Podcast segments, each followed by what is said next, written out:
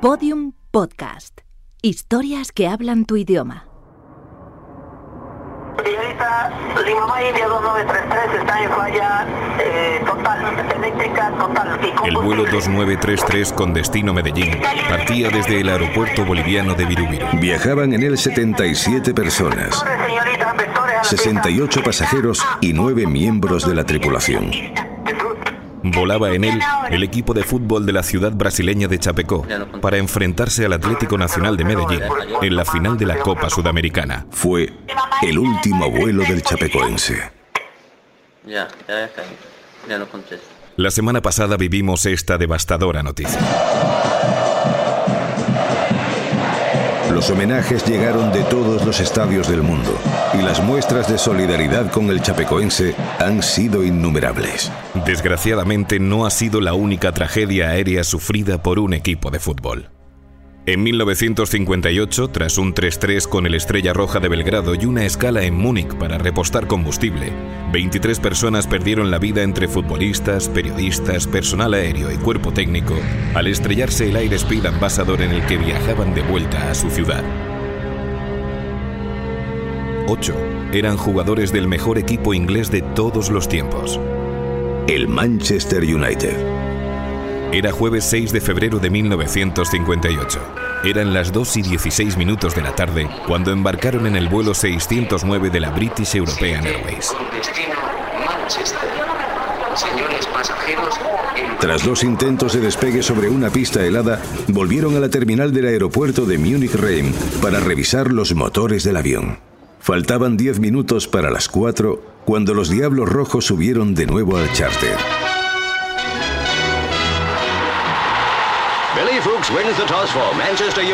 Había the prisa, pues el reglamento de la liga inglesa exigía a los equipos estar de vuelta en el país 24 horas antes de un encuentro. Wolverhampton Wanderers to kick off. The referee, Mr. Kevin Harley of Billingham, who's Los de Matt Busby jugaban contra el Wolverhampton Wanderers el sábado, por lo que no podían volver en tren sin exponerse a una sanción y reducción de puntos.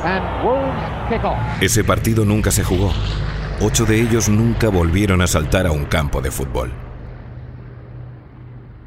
Un año antes de la tragedia, ese mismo equipo jugó los cuartos de final de la Copa de Europa contra el Athletic Club de Bilbao. Bajo una copiosa nevada, el árbitro alemán Jesús sale al blanqueado césped de San Mamés pidiendo a los campeones de Inglaterra y de España, Manchester United y Atlético de Bilbao.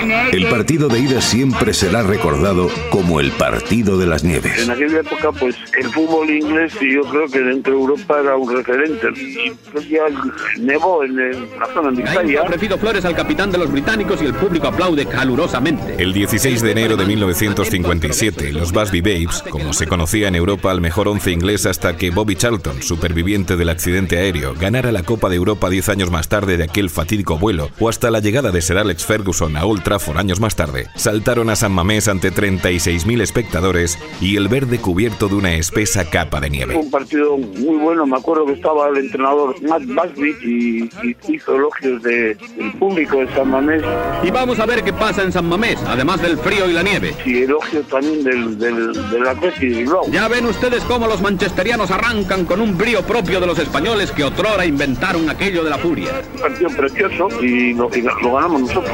Pero ahí está Marcaida que retrasa hasta Mauri. Mauri a Merodio. Merodio, a la de dos, envía justo con la izquierda Uribe. Se está cuajando, señores, el primer tanto de la tarde que el propio interior izquierda Uribe coloca con la derecha para equivocar al portero Gut al minuto y medio de juego. El encuentro tuvo un claro protagonista. Ignacio Uribe, bigoleador de los Leones, que en el 3 y el 28 de la primera parte sorprendió a los de Famoso gol Manchester. conocido por el sobrenombre de a la tercera. Ahora no, ni ahora, aunque parezca que sí. El partido terminaría 5-3 para el Athletic, que visitaría a los de Matt Busby el 14 de marzo para la vuelta. Aquel partido fue otra historia. Se jugaría en Main Road, campo de sus vecinos de Manchester, el City, debido a unas inoportunas obras en Old Trafford, aunque se especula con que el técnico inglés buscó un terreno menos cuidado, más embarrado, para hacer prevalecer la superioridad física de los de Manchester. Sumado a que los leones llegaron plagados de bajas, entre ellas las del bigoleador de la ida. El recuerdo que tengo yo del fútbol es no haber podido jugar en Manchester a la vuelta. Los bilbaínos perdieron 3 a 0 y fueron eliminados de unos cuartos de final de la Copa de Europa ante uno de los equipos ingleses más poderosos de todos los tiempos. Un año antes del accidente en que desaparecieron creo que murió Taylor, creo que murió que era el centro. Tommy Taylor. Creo que Edwards también, que era de la izquierda. Eddie Coleman. Hombre, pues murió. Jeffrey Bent. Liam Whedon. Mark Jones. Roger Byrne. David Peck.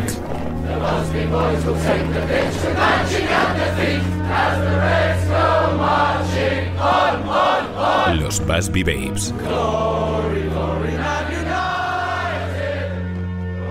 Todos los episodios y contenidos adicionales en podiumpodcast.com y en nuestra aplicación disponible para dispositivos iOS y Android.